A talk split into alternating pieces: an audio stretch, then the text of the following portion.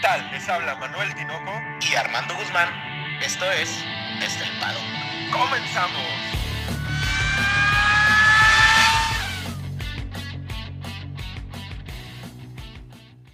Tinoco, seis palabras, Tinoco. Siete, el número de la suerte.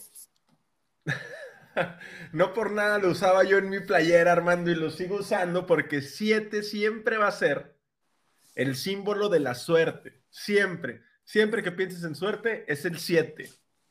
Y nos quedan siete, siete grandes premios, Tinoco, que si tenemos suerte, Tinoco, se vienen muy buenos siete grandes premios, tanto para Checo como para el aficionado en general.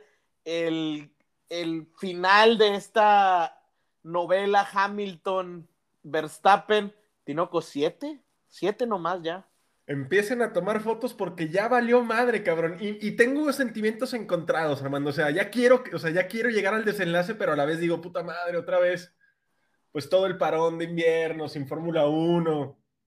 No sé, no sé, no, no sé, me siento extraño. Ya quiero llegar, pero ya llegaron todos ustedes a su podcast favorito de Fórmula 1 desde el paddock con la, gran, con la previa del Gran Premio de Turquía, cabrón. Vámonos a Istanbul Park. Y por allá, buenas noches, por acá, buenos, buenas tardes, por allá, buenos días, Tinoco. Ahí le cambiamos un poquito ahora al, por allá, por acá, por todos lados. Pero, Tinoco, Turquía, Turquía es es magia, Tinoco. Turquía nos recuerda 2020 y me recuerda emoción de, de Checo por ahí en la última vuelta. No, no, no, Tinoco. Yo, yo no puedo recordar ese Turquía porque me vuelvo a emocionar. Al pensar en Turquía, yo pienso en una sola cosa, Armando. ¿Por qué carajos, por qué demonios no es una pista de año sí y año también de la Fórmula 1? Debería de estar ahí siempre, no como respaldo es buena tenerla en la recámara, pero debería estar ahí. Y se pronostica lluvia, cabrón. La lluvia sigue por toda Europa la Fórmula 1, cabrón. Fíjate que eh, he estado eh, leyendo un poquito acerca del tema de, del calendario. Y fíjate que una de las cosas que hay que saber, este Tinoco, es que eh, está, es, no están las fechas eh, como normalmente las acomoda el, calendario de la Fórmula 1. Esto ha provocado, Tinoco, que el calendario que conocíamos comúnmente, pues era para que en la mayoría de los diferentes usos horarios y todos los, los, diferentes áreas del mundo, pues estuviera el clima lo mejor posible, ¿no? Pero ahorita con todos los cambios por temas de planeación, con el COVID, etcétera, pues realmente por eso es que nos están tocando estos, este, estos climas tan, tan cambiantes, ¿no? Qué bueno, qué bueno que me lo explicas, güey, porque yo ya tenía así, ya, ya, ya me estaba imaginando cosas. Pero sí, es, es, es, esa es la razón por la que, por ejemplo, no vimos Alemania eh, reingresar a esta altura del año, porque ahorita Alemania está todo nevado. Ese tipo de situaciones son las que van determinando. Pero vamos a Istanbul Park, así se llama el circuito de Turquía. Si tienen chance, vean la carrera del año pasado, estuvo brutal, estuvo magnífica una pola ahí medio sorprendente del Ancestral que se pudo llevar Checo, pero vamos a entrar otra vez en temas de equipo. ¿Y cómo llegamos a Turquía? Vamos a cambiar un poquito el giro de cómo traemos los podcasts, Armando. Nos han estado pidiendo que hace mucho que no hacen cómo llegamos y nos encontramos un poco perdidos, entonces muéstrales la luz, cabrón. Y vamos a hacer un cómo llegamos, ¿te parece? Me parece perfecto, Tinoco. Entonces el día de hoy pues, ¿qué te parece si nos vamos de abajo para arriba, Tinoco, del cómo están los standings? Me parece, me parece. Perfecto. Mira, Tinoco, eh, desde abajo, recuerden que ahora tenemos 21 corredores, ¿eh? Eso hay, que saberlo. Como Robert Kubica corrió por Kimi Raikkonen, entonces se une al, al, al Drivers Championship, ajá. Pero pues realmente, Tinoco, yo creo que es innecesario hablar de Robert Kubica, pero aquí lo sorprendente, Tinoco, es que desconozco cómo eh, o qué determina eh, quién queda arriba de otros si tienen la misma puntuación en cuestión del cero, porque aparecen 21 Nikita Mazepin, en 20 Robert Kubica y en 19 Mick Schumacher, Tinoco, que alguien me explique qué está sucediendo, porque Mazepin casi le dan el 22, Tinoco, y ni siquiera hay 22 pilotos. No, seguramente es por la posición en pista en cómo quedan, aunque no quedes en el top 10. Yo me imagino que debe ser algo así, pero es lamentable, cabrón, es lamentable que en un, en un campeonato de 20 pilotos es el lugar número 21. Después de, de que Kubica corrió, que ¿Dos carreras? ¿Reemplazó a Kimi, no? ¿Dos Ajá, sí, carreras? sí, dos, dos carreras. Es, es, es, lamentable, ¿no? Es lamentable, pero bueno, empezamos con el 20, bueno, con el 21 y el 20 21. los abordamos de forma graciosa y nos vamos con Mickey Schumacher. ¿Qué opinas de Mickey Schumacher, Armandito?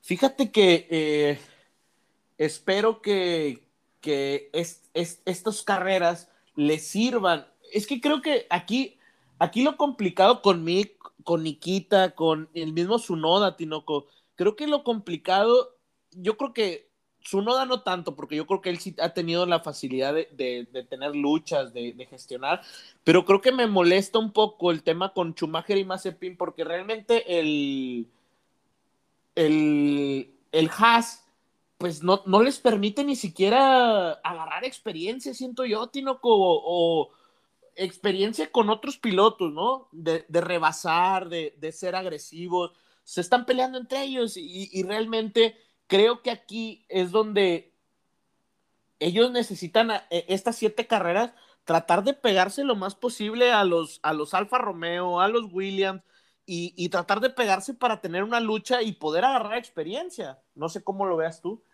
Sí, bueno, el Alfa, el, perdón, el Haas es un tractor, ¿no? O sea, realmente es el carro de la temporada pasada con algún tipo de, mejora que se hizo al principio de año pero pues es un tractor comparado con, los Alfa Romeo o con los Alfa Tauri, que son los que están por encima de ellos. Y yo sí creo que les dé la experiencia, y, y, esto es producto de que es un auto complicadísimo de manejar, tanto Miki como Nikita se han quejado de que es muy complicado de manejar el, el Haas por las variaciones que tiene aerodinámicas el carro de la temporada pasada, el fondo plano, ¿no? Entonces, Ajá. llevar un carro complicado, güey, pues te va dando sensaciones distintas y es más fácil acoplarte de manejar un carro complicado a manejar un carro que, no, que, que sea más fácil. Me imagino que esa transición les va a ser más fácil siempre y cuando sigan con esta línea de seguir con la experiencia. Entonces, a mí me parece perfecto que no sí, que, que, que peleen entre ellos, pero teniendo la experiencia de un carro que es un maldito tractor, cabrón.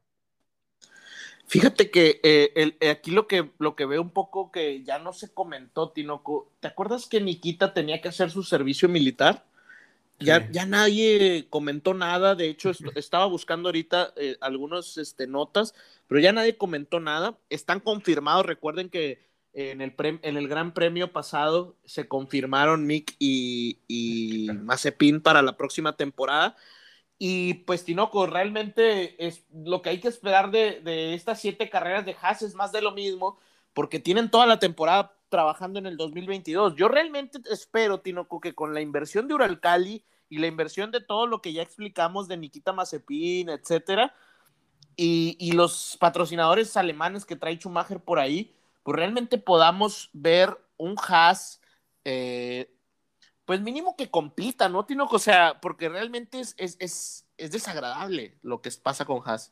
Que se, le, que se le pegue, que se le pegue a los carros que tiene por delante, que en este momento son los Alfa Romeo. Y hablando de Alfa Romeo, nos brincamos con Antonio Giovinazzi, eh, que, ah, bueno, ya, ya sabemos todos cómo, cómo le fue en el triple header. No creo que le haya ido mal, la verdad no creo que le haya ido mal. Demostró muchas cosas, fue muy rápido, sobre todo en, en Italia pero después se desdibujó mucho en Rusia y pues eh, muy duro. 47 millones de euros detrás de él. Y a quién no le gustaría sentar a un piloto con esas licencias, ¿no, cabrón? Deja tú, Giovinazzi realmente no está, o sea, apostó por, en, en esta última carrera pues fue una lotería, ¿no? Pero realmente Giovinazzi en, este, en estas tres carreras, Tinoco no demostró ni siquiera la gran cosa en calificación, ¿no? O sea, lo, lo, tuvimos ahí batallando, de hecho califica en Rusia hasta, hasta el 18, o sea, realmente no, no lo vimos, en, termina el, en Italia calificando en el 8, ahí sí lo vimos bien en el sprint. Recordemos que después Sí. de la calificación, él termina décimo y después termina octavo. Pero ya en la carrera, Tinoco, ahí vemos un Giovinazzi que va cayendo, no tanto por méritos de él, sino que realmente, pues no, el, el- sabemos que el Alfa Romeo no da, se termina yendo hasta la treceava posición, Tinoco, pero treceavo porque Hamilton no terminó, Verstappen no terminó, Gasly no terminó y Tsunoda no terminó. Entonces, súmale esos cinco lugares, estás hablando de otro 18 lugar. Sí, complicado lo, lo que le está pasando a Giovinazzi. Mm, honestamente me gusta cómo se, se, des- se empieza a despedir o se empieza a perfilar para salir de la Fórmula 1. No es seguro todavía.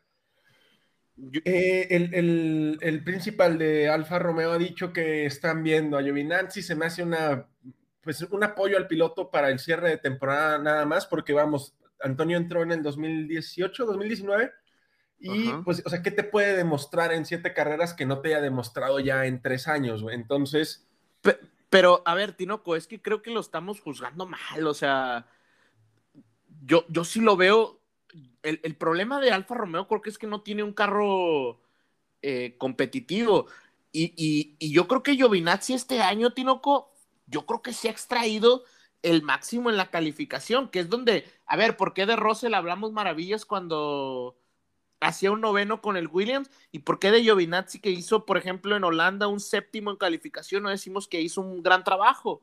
O sea, no, yo creo que ahí, ahí es donde está, no sé, no sé hasta dónde realmente está haciendo un mal trabajo eh, el piloto italiano, ¿no? Pero aquí lo hemos dicho, güey, es rapidísimo una vuelta, la bronca es su ritmo de carrera, ¿no? Que no tiene ritmo de carrera, güey. O sea, no, no, no gestiona su, su carrera de forma prudente, no, no tiene un vuelta a vuelta rápido, los ritmos y las gestiones son muy dispersos, el, el- los cronos, o sea, no calca los cronos. Esa es su bronca. Y Sí, eso, sí. no- eso es independiente que tengas un buen coche a que no tengas un buen coche. O sea, tú puedes marcar cronos muy bajos o muy altos, pero siempre el mismo ritmo de carrera. Ese es el problema de Gio. Y en contraparte tienes a Kimi, cabrón, que no corrió en dos, en dos grandes premios y tienes seis puntos Seis contra puntos, uno ¿no? de Giovinazzi. O sea, es, es abismal la diferencia. Ahí es la importancia. Los puntos se reparten el domingo. Kimi está cla- clasificando terriblemente mal. O sea, creo que le ha ganado todas Gio en todas las qualis que han competido. Y la diferencia es que Kimi puntúa. Bueno, Bueno. puntúa una multitud tremenda Sí. en, en Rusia. hizo, ¿no? hizo cuatro, hizo cuatro en Rusia. Sí, claro, pero, o sea, como quiera le llevaría dos, o sea, le llevaría uno. Entonces, Ajá, sí, sí. O sea, mal juzgando Giovinazzi, mm, no, no estoy muy seguro de mal juzgándolo. Al principio de la temporada yo empecé muy agresivo contra Gio y lo dije eh, hace dos o tres semanas. En el triple header me gustó, me gustó Gio y me gustó de forma que o se está ganando su lugar o, o está tratando de conservarlo o se está de- despidiendo de una buena manera en esta segunda parte de la temporada de la Fórmula 1. Yo creo que al, al paso que, que vamos, yo, desde mi punto de vista, Tinoco, no sé qué pienses tú, eh, a reserva de tu opinión, pero se me hace que Alfa Romeo ya tiene decidido qué va a hacer, Ah, claro, ya, ya lo tiene. ¿no? Sí, Y, pues seguramente. y- y- y fíjate que eh, el tema del chino me suena a que a que podría ser un error para Alfa Romeo. Me gusta para que Alfa Romeo se traiga un buen, una buena, una buena dupla con, junto con, con. Botas de experiencia, Tinoco, y que puedan estar ahí peleando con los Williams, con los Aston Martin, con los, con los Alpine, incluso Alfa Tauri, ¿no? Yo creo que sí pudieran, con unos buenos pilotos, eh, exprimir ese, ese 2022 con los Alfa Romeo, ¿no? Aparte la marca, Tinoco, la marca a mí me encantaría verla ahí arriba. No, y está preciosa y me encanta el Alfa Romeo. O sea, el- el- la libre del Alfa Romeo creo que es la que más me gusta de, de las actuales en la parrilla. Pero la experiencia la tienes con botas, entonces también necesitas lana, ok, Estelantis está aportando dinero, pero a nadie le gusta poner todos los huevos en una canasta, güey. Entonces la- la- los billetes de- del chino son esenciales. Yo creo que Alfa Romeo no ha anunciado que sacan a Gio para no meterse en un pedo con Ferrari todavía. Como lo sigue motorizando y como van a tener que cambiar motores, igual Sí, y ahí sí. están resguardándose un poquito. Pero es que, ¿cómo te explicas que Latifi esté en el lugar 16 con 7 puntos, güey? Otra vez el bendito 7. Sí, sí, sí. La Tiffy, es que Tinoco, Latifi, eh, fíjate que después platicamos muy mal de Latifi, ¿no? Yo creo que lo, lo hicimos garras, como dicen aquí en Monterrey. lo hicimos garras aquí. Pero realmente Latifi, Tinoco, no ha estado tan atrás de Joe Russell, o no sé cómo lo veas tú. Bueno, guardadas proporciones, ¿no? Aquí con los Williams está pasando algo chistoso que lo mencionó incluso Max Verstappen esta semana, güey. Este menciona que sí, o sea, Russell es el mejor de esa generación porque siempre tanto Lando Norris como Leclerc como Max han dicho que Russell es el mejor de esa generación. Pero Max menciona algo que me llamó mucho la atención, güey. Dice, el Williams no es tan malo como lo quieren hacer creer. Así es. Entonces, que tanto Latifi como Russell estén por delante de los dos pilotos de Alfa Romeo, te da una idea de que Max no está tan errado, güey. ¿No será que estamos llevando tal vez muy por los cielos el desempeño de, Russell los, los sábados? O sea, tal vez ese Williams no está tan mal, güey, como lo queremos hacer, o como nos han querido hacer pensarlo. Yo, yo, estoy de acuerdo este, totalmente contigo. Yo creo que el Williams eh, lamentablemente el año que salen, fue el año pasado con la compra de los, de los inversionistas, ¿no?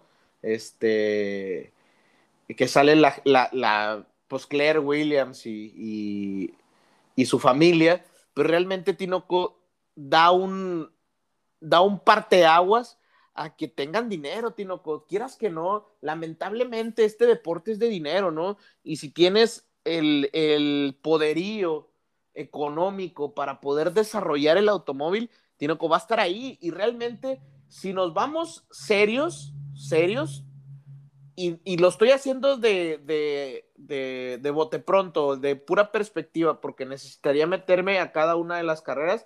Estoy casi seguro que de, cuando entra la nueva administración es cuando vemos el, crecimiento de Russell a gran eh, exponenciada, perdón, a lo que está ahorita, ¿no? El Williams. Sí, seguramente irá de la mano, irá de la mano. Y aparte, vamos, o sea, Williams sí es una carreta y lo que tú quieras, y, pero tiene un motor Mercedes, que es el, el mejor motor de la parrilla. Entonces, hay que empezar a guardar proporciones. Que claro, no estoy demeritando en absoluto el desempeño de Russell en, en los días sábados, sobre todo. Pero hay que empezar a medir proporciones de que el Williams ya no es el Williams de la temporada pasada, ya no es esta al que le faltaba casi casi una llanta, o sea, ya, ya, ya lleva una mejora, mejora que nos hace creer que el año que entra van a estar otra vez ahí más cerca de la zona media y que va a ser una situación más atractiva.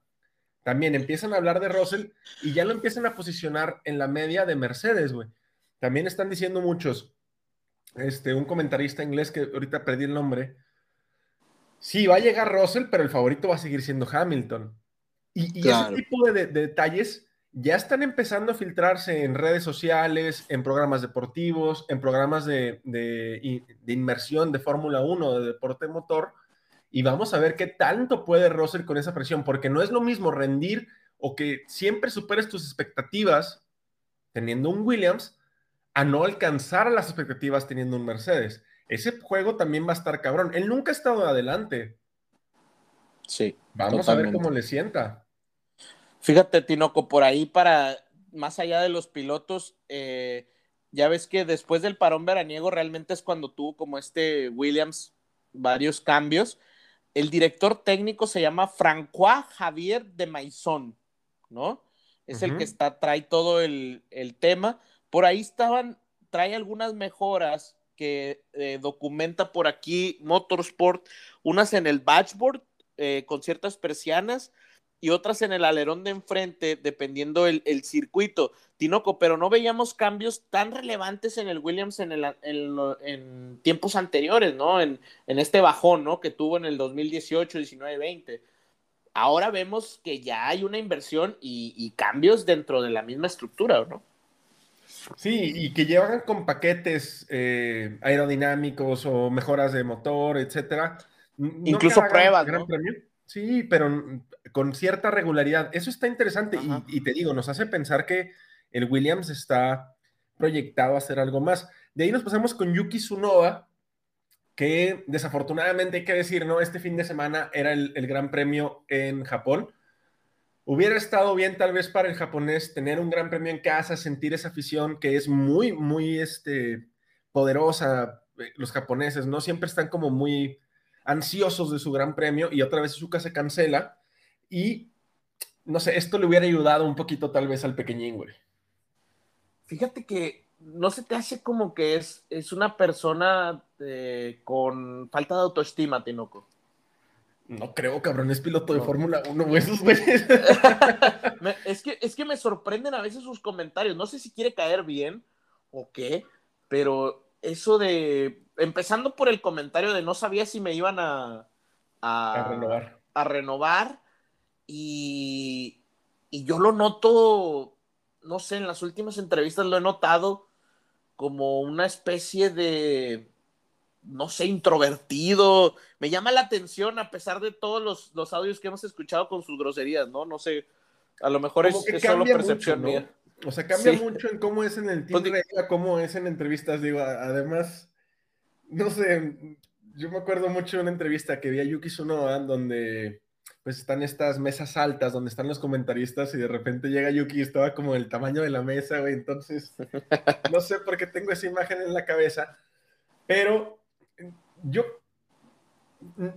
vamos, se me hace correcto lo que está haciendo Alfa Tauri y la, Academia de Pilotos dirigida por Helmut Marco de considerar y de dejar y darle confianza al piloto.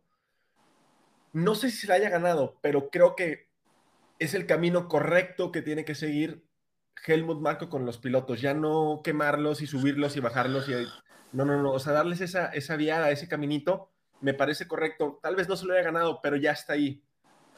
Es que también creo que algo que, no, hemos aprendido y, mucho de lo que pasa en, Fórmula 1, porque creo que algo que cuando uno va entrando o va apenas viendo esto de la Fórmula 1 es que pensamos que si son muy buenos en GP2 o, en, la en la tercera antes, ¿no? Este, este, europea, etcétera, pensamos que van a ser eh, súper buenos en, en, Fórmula 1, pero Tinoco, realmente se tienen que dar muchos, muchos aspectos, ¿no? Por ejemplo, en el caso de Hamilton en el 2007, que entra con, con McLaren, pues se dan muchos aspectos. Uno, el, el, el, auto era totalmente competitivo. Dos, estás hablando de una superestrella, ¿no? o sea, es lo mismo que pasa. estás hablando de Schumacher con, con, el Jordan, ¿no? Que era, era un, un buen carro que entra con una superestrella, pues obviamente, o sea, entonces ahí es donde yo creo que hay que poner las cosas. A lo mejor Yuki tiene un carro medianero, pero no es una superestrella. Necesita ir agarrando ritmo. ¿Y cuántos han pasado así? Lance Stroll está haciendo mejores carreras, el mismo Latifi, el mismo Esteban Ocon, o sea, pilotos que quizás no son, el mismo Ricciardo Tinoco, o sea, que no son, este, quizás un Max Verstappen, un Hamilton, ¿sabes? O sea, que no son un Fernando Alonso, que no son superestrellas, pero Tinoco, al final la consistencia, yo creo que alcanzas un Carlos Sainz, ¿no? Sí, claro, y es esta experiencia que vas tomando. Hay que ponderar la forma en la que juzgamos a los pilotos basados en un chingo de cosas, ¿no? En experiencia, en, en años en la competición, en el auto, en manos, en condiciones, en circuito. Son muchas cosas, no nada más decir, ah, este cabrón le fue mal aquí, es malo. No, es que mira, tal vez llovió o el circuito no se adapta o es malo para esto. Entonces, hay varias ponderaciones que los pilotos van desarrollando a lo largo de su carrera. Esto le, está pasando a Yuki. Y también ahorita mencionabas a Lance, que está inmediatamente encima de, Yuki Tsunoda. Lance Stroll, comparado con el año pasado, sobre todo con la, segunda parte de la temporada del año pasado, tiene un ritmo o una mm, consistencia mayor, güey. O sea, no es que sea más rápido, no es que haya desarrollado un talento exorbitante. No, no, no. Desarrolló consistencia, que a final de cuentas, en este tipo de equipos de tabla media es lo que te da agua para beber al día siguiente, güey. Ser consistente, meterte en los puntitos, aunque sea en el noveno décimo, carrera sí, carrera también, y eso lo está consiguiendo Lance, al lado de un campeón del mundo que es Betel, güey. Y fíjate que eh, yo creo que también este tipo de pilotos, Tinoco, se me hace hasta cierto punto que tienen mala suerte, porque yo también, me imagino que a ti te pasó que cuando viste el choque que le, a Betel ahora el último gran premio, dijiste, cerdo, ¿no? O sea, marrano, o sea, este, porque así se vio, de hecho, no me acuerdo, en el podcast lo comentamos, ¿no? Lo dijimos de que, oye, qué cerdo, pero ya una vez que te metes a ver el onboard, te das cuenta que nunca volteó porque estaba tratando de controlar el carro. ¿Me explico? O sea, y, lo platicamos hace dos días, ¿no? Que decíamos, oye, ¿sabes qué? Pues realmente no, no, no fue cerdo, realmente el problema es que estaba incontrolable el, auto y, por las condiciones, ¿no? Entonces, creo que Lance, eh, aparte, ¿te acuerdas el día que hablamos del podcast? pues realmente es un, es un chavo, está, muy joven, tiene mucho futuro y Tinoco trae por detrás una maleta, un avión, un barco, un buque, un, mundo de dinero. Sí, ¿no? Y, lo que menciona Lance, ¿no? Que su papá todo lo que toca es como el rey Midas, ¿no? Lo convierte en oro. Esa es la apuesta que tiene Aston Martin. Hay que recordar que Aston Martin ahorita no está enfocado en 2021, está enfocado totalmente en 2022 yo creo que Aston Martin como tal es un, no sé si llamarlo fracaso, güey, pero eh, el regreso de una marca icónica como Aston Martin a la Fórmula 1, todo el hype que desarrolló, los headquarters chingones que hicieron, todo el, el tiempo de... Para mí fue la mejor, el mejor release delivery de, de la temporada. Y luego llegas y el carro no funciona y Vettel batalla al principio y luego Lance batalla después. Lo que sí veo es que a pesar de que por ahí eh, el punto más débil era la pareja de pilotos y la dinámica entre ellos, está fuerte, güey, porque Sebastián se baja del monoplaza. Lo, primero que le preguntan es, te, acaba de chocar tu compañero, y lo primero que dice es, no me vio. O sea, no, no se tuvo que esperar a ver todos los onboards como tú y como yo para determinar que había sido algo circunstancial, ¿no? Eso, eso está cabrón, güey. De lograr, eso está cabrón, te digo, Betel hace todo bien, Todo bien. Lo, que sí creo, Tinoco, es que esos, esos 11 puntos que le lleva Vettel del 13 al 12 a, Lance Stroll, en, esta, en, la parrilla, en la media parrilla, son 11 puntos que son mucho más de lo que aparenta, ¿no? Sí, la diferencia en rendimiento, yo creo que de Vettel es muy grande, recordando también que realmente Vettel debería tener ya otro podio, ¿no? Sí, debería de tener ese segundo lugar que le quitaron. O sea, esa, esa diferencia debería de ser mayor. No es realmente representativa, güey. A, como, deberían de ir las... Pero, también, también que no hayan metido una queja, Tinoco, también te da un, norte de hacia dónde va Aston Martin. Y creo, Tinoco, esto me, me da pie para meter este, este tema que vamos a tocar el próximo, bueno, el próximo podcast no, el, dentro de dos podcasts en donde pues el regreso de Aston Martin, Alfa Romeo, Tinoco, esta, que esté Ferrari, que esté McLaren, que esté Mercedes, Tinoco, y que ahora que esté Alpine, que es una marca nueva, pero de carros deportivos, y que vayamos rumbo a, a esta nueva motorización de Audi y Porsche en, en 2026, Tinoco, a mí me hace soñar con que tengamos incluso un BMW como antes, Tinoco, y tengamos ya, no escuderías que estén basadas en, los equipos, en, las grandes marcas, Tinoco, que realmente se peleen ese, que sea más allá del, del, premio de constructores, ¿no? Que sea una cuestión de orgullo de tengo los mejores autos de Fórmula 1, ¿no? Porque a final de cuentas así se da la Fórmula 1, ¿no? Sí, la Fórmula 1 es ego, es ego. Una batalla realmente entre constructores de coches. No entre mi papá tiene dinero y compró una escudería, no, no. O sea, es, como un equipo de fútbol, cabrón. O sea, es mi coche y es mi agencia y es mi, mi productora de coches. Y a final de cuentas, tener una estructura en Fórmula 1 te ayuda a desarrollar ingeniería que a final de cuentas vas bajando a tus coches de pis, a tus coches de calle, ¿no? A tus coches de... Así es. Y ahorita que hablas de Alpine, está interesante cómo están pegaditos los dos Aston Martin. O, llega, sí. con una mala carrera en Rusia, güey, ¿eh? Llegamos con Ocon, no sé, desdibujado desde que ganó, cabrón. Yo creo que desde que ganó Ocon ya no me ha sonado en la transmisión, güey.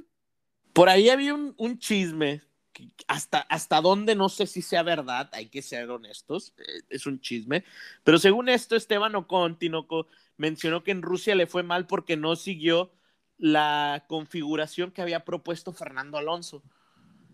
¿Hasta dónde crees que sea verdad, Tinoco? Me suena chisme, rumor de esos de, de Twitter que ahora que son súper fanáticos de, de Fernando, Pero es que suena ¿no? lógico, güey. O sea, no suena tan descabellado. Los reglajes del. O sea, los rendimientos de los carros fueron abismales de diferencia, ¿no? Sí, sí, sí, totalmente. Entonces, ¿a, a qué se lo puedes añadir, atañer? Ata, ¿A qué Atañar. se lo puedes atañar? ¿A, ¿Nada más al piloto, güey? ¿O al piloto y a un reglaje diferente, ¿no? Tal vez Ocon con, la, con las ganas de, de, de continuar con esta pelea haya cambiado los reglajes y decidir, decidirse un, irse por un camino diferente al de Fernando. Le salió mal en, en, Rusia. Vamos a ver cómo le sale esta vez. Porque el rendimiento de, de Fernando en pista en Rusia fue buenísimo. Fue Sí, no, buenísimo, Armando. sí, te fue- vas a, fue te vas a buenísimo. enojar, cabrón, pero estuvo No, cabrón. no, no, no, no, no me enojo, no me enojo ya. De, de hecho, ahora ya me traen a carrilla, Tinoco, por ahí en el Twitter diciéndome que, que ahora soy súper fan de Fernando Alonso después de la guerra de Sí españoles. Sí eres, sí eres. No, no, de closet, dices tú, de closet. Pero no, Fernando Alonso, hay que admitirlo. Realmente, Tinoco, a mí me sorprende, en general, no tanto Fernando, incluso ni Esteban, a mí me sorprende que el Alpine esté teniendo ese rendimiento. Yo pensé que después de la salida de, ay, se me fue el nombre, el que era el director de, de Renault, era este, se me fue el nombre, este, el que era el director, con la salida del director de Renault, yo pensé que Alpine iba a tardar más en, en ajustarse y luego con el recorte del piso, tener que hacer estas, estos cambios dentro de la aerodinámica, yo pensé que él iba a ir peor, pero Tinoco, realmente lo que me, me, emociona mucho, una, por ahí está arriba de, de un Alfa Tauri, dos, está por encima de los Aston Martin, y realmente no está muy lejos de, de, estar peleando por ahí con los Ferrari y los McLaren en ciertos puntos de la carrera, que incluso, pues sí, este, estamos de acuerdo, yo creo que se, no, notamos mucho el cambio o la diferencia entre autos cuando Checo y, Fernando tuvieron pista libre, pues nos dimos cuenta de la diferencia, tanto del gran ritmo de Checo como del auto, ¿no? Pero hay dos pilotos de gran ritmo, pues ahí te das cuenta de la diferencia de auto. Y luego nos brincamos con Pierre Gasly y aquí cerramos Alfa Tauri, que, que, hay que mencionar que van a traer en el alerón trasero la palabra arigato como despedida a Honda. Y me parece un buen gesto. O sea, me gusta que tengan esa, pues esa atención, ¿no? Con, con, sobre todo con, con, el, con, los fanáticos japoneses. Y Gasly, mañana tiene entrevista con Checo, güey. Bueno, al rato, en ¿Qué tan, horas. ¿Qué tan, qué ¿qué tanto pueden dejar de ser polite? Yo creo que Checo, Tinoco, no tiene absolutamente nada que discutir. Me encantaría que Gasly dijera algo, Tinoco, porque todas las veces que ha hablado se le pudre el tamal, ¿no? O sea, entonces que diga algo, me encantaría ver esa garra de Checo y de que, que le dé la vuelta a todo este tema con, con Gasly, ¿no? Yo creo que aunque lo provoquen, bueno, o sea, si los pusieron en, emparejados es por una situación de rating, ¿no? O sea, es, es con la idea de, de, de, generar este tipo de conversaciones entre la gente que hace podcast, güey. Este, pero no creo que Checo caiga, güey. Checo tiene no, una, no. una, medición de cómo hablar con los, con los medios muy cabrona. No sé si lo entrenen o, o, sea realmente esa paz mental que refleja, güey. Yo estaría aventando madres, pero Checo habla con una propiedad y no se mete, no se empantana para nada. Vamos a ver qué tanto se muestra eh, el modulador, ¿no? El moderador, el moderador, a ver qué tanto trata de gancharnos. Pues quién sabe, esperemos que no, para que no haya problemas. Y Tinoco, después de Pierre Gasly, ahí en la novena posición, pues ya entramos con los cuatro equipos principales. Solo como apunte, el tema Alfa Tauri Alpine por la quinta posición, pues es una batalla que depende, yo creo, más de su noda que de, que de los demás. Su noda, si se mete a la batalla, pues realmente pudiera hacerle ahí el paro, como, como diríamos aquí en México, a Pierre Gasly, ¿no? Eh, después la batalla McLaren-Ferrari, Tinoco. McLaren en, la octava posición está Daniel Ricciardo con 95, Charles Leclerc con 104 y Carlos Sainz con 112.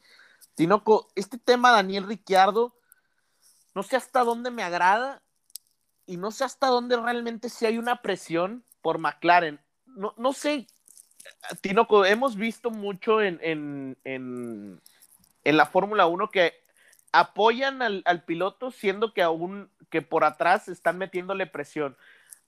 ¿Tú, ¿Tú realmente crees que no, no haya presión por parte de Pato? O sea, es, es demasiado carismático en este lado del, de, del, en el occidente, ¿no? No sé, no, sí, definitivamente tiene que haber presión por parte de Pato, pero mmm, siento que Zach Brown le está disfrazando en confianza hacia Daniel, que me parece una situación acertada por parte de, del principal de uh -huh. McLaren. O sea, tratar de desviar y sí hablar de Pato y no, no embroncarse con Pato ni con la gente que sigue a Pato. Y por otro lado, capotearle y seguirle dando la confianza a Daniel. Confianza que está dando resultados.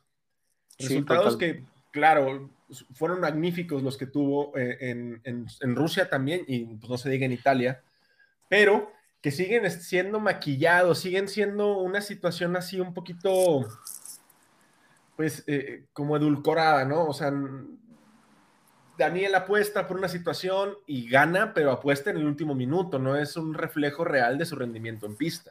Ahora, digo, Bélgica, pues es un poquito eh, sucio, ¿no? De, ponerlo en comparación. Pero, por ejemplo, Tinoco, en, en, un, en el húngaro ring termina 11, malísima carrera de, de, de Ricciardo. Después, en Bélgica tenemos un cuarto lugar. Obviamente, esto, pues, es, es este. Pues no cuenta, ¿verdad? O sea, uh -huh. el de Bélgica no cuenta. Tenemos un cuarto. En Holanda lo tenemos hasta la onceava posición otra vez donde les va mal, mal, mal, mal. Y realmente Tino con sus puntos los ha hecho tanto en Bélgica, en Italia y en Rusia. O sea, tienes dos cuartos lugares que son eh, 12 puntos, son 24 más 25. Estás hablando de, de 49, 26. de 49, ¿no? De 50, se, se, llevó la vuelta rápida también en Monza. Ah, de 50 puntos, Tinoco. Y Daniel tiene 95, eh, 95 puntos. O sea, estás hablando de que en tres carreras hizo, hizo su, su, te, su, temporada, ¿no? Sí, no, y está bueno que se meta a darse de madrazos con, con, junto con Lando hacia los Ferrari, ¿no? A final de cuentas, esa posición también se la están discutiendo, güey. Y después tenemos a los Ferrari, que bueno, ya tuvimos una actualización del motor en, con Charles, y esta, pues ya se anunció que Carlos va a cambiar motor. Ahí tengan muy en cuenta esta situación en la que casi todos los pilotos ya van a cambiar motor porque hay alguien que se rehúsa, se rehúsa Armando a cambiar motor, pero vamos a ver qué tanto rendimiento tiene Carlos con un motor nuevo y viniendo desde atrás. Eso va a estar bien impresionante y bien interesante, güey. Vamos es realmente yo... a medir a los pilotos, no peleando en pista entre ellos, sino por su desempeño en la misma situación en pistas diferentes. Fíjate que es algo que yo no he visto de Carlos Sainz, que tenga estabilidad desde atrás, pero pues vamos a ver ahora. Y Turquía, complicado adelantar sí, en Turquía. Sí, sí, a ver, a ver ahora cómo se le da. Creo que Leclerc, fíjate, Tinoco, que no sé, no termina de convencerme, porque 2019 a mí me dio muy mala espina de que era un auto, como dicen por ahí, pirata, Tinoco. Era esteroides. Un, sí, con esteroides y con ciclos, ¿no? Y entonces, este, pues no, no, no sé, no me suena, porque realmente si te pones a ver esa, segunda parte de la temporada del 2019, gana y gana siendo primer lugar en, en la calificación y después ganando, eh, ahora sí que sin, sin batallar, ¿no? Pero hasta dónde realmente fue habilidad de Charles Leclerc, ah, me queda un poquito ahí de, de duda de él. No dudo que sea un super piloto, un gran piloto, pero Tinoco, creo que ahí pues quedaría un poco de duda, ¿no? Hablando de los Ferrari, güey, el año pasado en, en, en, Turquía fueron bien. Fueron bien los sí, dos. Sí, sí, sí. sí. Noto en el, en el pit wall. Este, y, y, por ahí Vettel se, se, lleva el tercer lugar. Sí, y, y se lo. Incluso llegó a estar a tres curvas de la meta en segundo, güey nomás que bloqueó sí. antes de, de, entrar a la última curva, a la penúltima curva. Pero tampoco es que los Ferrari estén tan perdidos para Turquía, ¿eh? No. sí veo mejor a los McLaren, pero los Ferrari por ahí pueden pegar un, un- un buen este, golpe de autoridad, sobre todo porque sí, Turquía tiene una esta segunda recta muy larga, pero no es tan representativa. güey. El problema real es el, el- el tercer sector. Vamos a ver qué tal van los Ferrari. Quiero ver a Carlos, güey, viniendo desde atrás. Quiero verlo. Quiero ver cómo desarrolla esa situación y cómo la lleva a cabo. Va a estar interesante porque si le sale mal, se le despega a Charles del campeonato de pilotos y ya no lo va a alcanzar, güey. Sí, Ya no, lo va a alcanzar y el que quede arriba es el primer piloto para mí, ¿no? Ahora, Tinoco, ¿qué tanto le estará afectando a Ferrari? A Ferrari como tal organización, no tanto a los pilotos, que Carlos Sainz esté arriba. Yo creo que eso no se lo esperaban. Pero tampoco creo que les afecte, güey. O sea, no creo que sea algo, ay, puta madre, está aquí también mi piloto, mi segundo piloto. O sea, así pegadito. Yo creo que es así como el sueño, ¿no? Quieres tener a tus dos pilotos así lo más cerca posible, generando la mayor cantidad de puntos. También creo que Ferrari se está yendo muy relax. Vamos a recordar algo, el enemigo de mi enemigo es mi amigo. Entonces, ahorita tienen un enemigo en común y no se van a pelear entre ellos, Claro. que es Y, McLaren. y de sí, de hecho yo creo que yo creo que por ahí el Ferrari pudiéramos decir que Ferrari y Red Bull van contra Mercedes y McLaren, ¿no? está Sí, claro. parecido, Sí, está o sea, es, es el es- tiro. Sí, es el tiro de entre estas dos escuderías. Quizás no es que se vayan a ayudar directamente, pero pues no, seguramente no vamos a ver ninguna queja de un Ferrari a un Red Bull o un Red Bull a un Ferrari. Y si pudiéramos ver de un McLaren a un Red Bull o un Mercedes a un Ferrari, ¿no? O sea, si pudiéramos ver esto. Y con 120 puntos, Armando, encontramos a Sergio Pérez, checo, que me gusta lo que dice el día de hoy, ¿no? Este, que, que pone, bueno, ya están listos, vamos a, a demostrarles el verdadero poder de un Red Bull.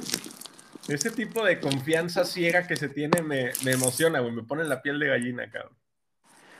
Pues, ah, Tinoco, yo la verdad, el, el Gran Premio de Turquía del, del, del año pasado, yo vi un checo, yo creo que ni el día que ganó, Tinoco. O sea, el, el- el Gran Premio de Turquía demostró una entereza increíble cuando tenía, no sé si recuerdas por ahí a, a Max Ah, sí. atrás y, y durante media vuelta lo, lo tuvo pegado y aún así lo soportó, lo soportó hasta que Max no soportó y fue el que, el que, el que por ahí derrapa, ¿no? Pero para mí la mejor carrera del 2020 no fue Sakir, la mejor carrera del 2020 Pacheco fue Turquía y creo que eso, eso le puede traer muchísima confianza a Checo para este fin de semana. Yo realmente, Tinoco, me atrevo a decir que Checo va a ganar este fin de semana. Yo también, lo, lo- ah, lo soñé. loco. Lo soñé, güey. Lo soñé, lo soñé. No es neta, güey. Lo soñé, güey. No lo soñé, Pues- pero me entró una premonición hace poquito cuando estábamos acá preparando la grabación. Dije, cabrón, siento que Checo, o sea, mínimo se sube el segundo lugar. Mínimo. Pues esperemos, esperemos. La, la pista, más allá de que se le adapte al Red Bull eh, o no, porque recordemos lo que decías tú, ¿no? El, el- el Max estaba volando ese día en Turquía. sí, sí, sí. ¿no? Estaba volando, no se le, no se le acomodó en cuestión de, de Se sale dos veces de pista, ¿no? se sale dos veces de pista, tiene por ahí problemas, etcétera, pero pues realmente si el Red Bull ahora esperemos que sea en seco. Yo sí espero que sea en seco, Tino, Ojalá, tú. sí, sí, o sea, ya no quiero ver más lluvia. Vamos a ver, me gusta la libre con la que va a correr Checo, está bonito. Ya se, ya, ya se dieron el anuncio también del showrun. Va a estar muy chingón ese evento. Est- Estoy pensando en irme a la Ciudad de México, cabrón. Pues dale, Tinoco, para que nos mandes fotos. Vámonos, se dice, cabrón, pero bueno. No, pues es que es que uno acá es trabajador, Tinoco. Uno es- No, pues yo también. Trabaja. Híjole, la chingada. Pero bueno, nos pasamos con Lando. Lo importante de Lando, mm, hay una cosa que hace Lando este, esta semana que es hablar de la situación que, que vivió él cuando sube a la Fórmula 1 por allá en el Ujú. 2018, que habla de la presión que él sentía y que de repente pues, se sentía muy deprimido y que a mí me sonó un poquito anuncio hacia la empresa que le da el servicio de pues esta psicología deportiva, porque sí los menciona muy, o sea, suena un poquito anuncio, ¿no? Sí, sí, Pero- sí. sí, sí, sí es importante saber cómo funcionan los pilotos detrás de cámaras, ¿no? O sea, detrás de, de realmente el glamour de correr un Fórmula 1 debe de, de ser una presión brutal. Y eh, en el caso particular de Lando Norris, vemos cómo esa presión primero fue así muy abrumadora y cómo poco fue, fue rompiendo, rompiendo, rompiendo hasta ahorita estar posicionado en un cuarto lugar en el Mundial, güey. Aparte de esta nueva tendencia del deportista, ¿no? De, la salud mental y la... De la salud mental, etcétera. Sinceramente yo no comulgo con esa idea. O sea, es, es un tema medio, este Pantanoso, eh, pantanoso. Sí, sí, ¿para qué meterte, no? Yo no comulgo, pero bueno, cada quien, ¿no? Cada quien tiene un mundo en su, en su cabeza y creo que eso es importante saberlo, pero pues Tinoco, ahí tienen que estar los que tienen que estar y, al final si lo logró superar, pues es porque Lando Norris tenía que estar ahí, ¿no? Sí, claro, o sea, vamos, yo tampoco me voy a empantanar. Eh, está interesante lo que menciona, es eh, por el hecho de que los pilotos están bajo mucha presión. Lo demás a mí me, suena que es un anuncio. Llega con mucha confianza, güey. O sea, el ir liderando tanto tiempo una carrera, eh, conteniendo a Hamilton, puede ser un alma de dos filos, ¿no? O uno, te da una situación muy chingona de contuve a un siete veces campeón del mundo, lideré una carrera, estuve a nada de ganarla, fue una situación circunstancial, o te puede dar para el otro lado decir, puta madre, ya perdí mi oportunidad de ganar una carrera, ¿no? No, pero yo, yo veo a Orlando Norris en crecimiento total y en una confianza gigante en el McLaren, Tinoco. Yo creo que eso también es, es este, eh, por ahí la nota que también vamos a tocar en, dentro de dos podcasts, Tinoco, la nota de, de Helmut Marco y que iban a fichar a Norris, que se me hace innecesario, o sea, se me hace una, una declaración innecesaria pero pues que Lando Norris se haya quedado en McLaren, pues es que confía en el proyecto, Tinoco, y realmente pues iba a ir a un Red Bull a no ser el líder del proyecto cuando acá es totalmente líder, ¿no? Claro, claro, eso también impacta, ¿no? Ya no quiero ser segundón y quiero que las cosas se hagan a mi forma de ser. También está la, la vertiente de que la alianza McLaren-Mercedes está encaminada en algún momento llevar a Lando a Mercedes, ¿no? Entonces, por ahí haber sido a Red Bull, antagonistas, ah, el papá de Lando es accionista fuerte en Mercedes, entonces, no sé, hay varias cosas por detrás. Nos pasamos con Valtteri Bottas y el problema que tiene Valtteri o que tuvo en Rusia con la situación de un cambio de motor, güey. Mercedes está realmente en problemas porque suena mucho a que está en problemas, güey. Y, y ya lo platicábamos el podcast pasado, ¿no? De que pues realmente no sabemos hasta qué punto van a aguantar los motores, incluso los que el que cambió ahora Valtteri. Sea, no sabemos si va a llegar al final de temporada, cuando realmente el, el, que sí ha rendido bien, bien, estamos hablando del Honda, ¿no? Y que por ahí, Tinoco, esta batalla entre Botas, Lando y Checo, pues se va a intensificar al igual que el, que el, que el primer lugar, ¿no? Que el campeonato. Botas tiene una buena ventaja a Checo de 30 puntos, Tinoco, pero así como vimos con Ricciardo, Tinoco, teniendo un, carro como el que tiene Checo, en dos carreras puede revertir esto, ¿no? Sí, claro. Vamos, esto, se va a, cerrar de forma dramática hasta Abu Dhabi, estoy seguro. Y vamos a ver cómo llegamos. Por ahí la situación de los motores de Mercedes, ahorita tocamos con Hamilton porque es donde importa, ¿no? O sea, donde realmente van a estar centradas las miradas. Nos pasamos con Max.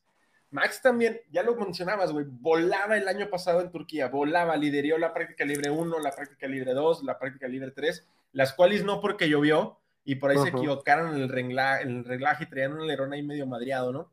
Pero volaba, güey.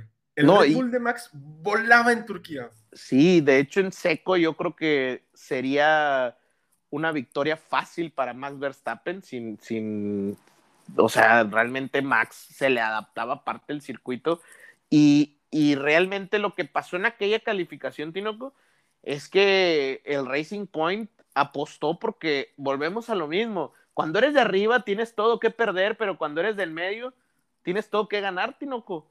Entonces, yo recuerdo mucho que cambian el, al, al, al, intermedio, quedando como seis minutos más o menos, ¿no? Más o menos que cambian al intermedio y es la gran diferencia entre el intermedio y el mojado, ¿no? Sí, claro. Ahí, ahí es una cuestión de, de, estrategia, que es así un poquito el circuito, ¿no? ¿no? No esperemos ver adelantamientos y pelea en toda la pista, porque en el circuito de Turquía no se presta. Es más bien de, de, de, pelea en estrategia, en encontrar la ventana correcta para llamar a pizza un piloto, alargar un stint. Ese tipo de cosas van a estar entretenidas, no, no tanto la acción en pista. Y, y cerrando uh -huh. con lo que decíamos de Checo, ¿no?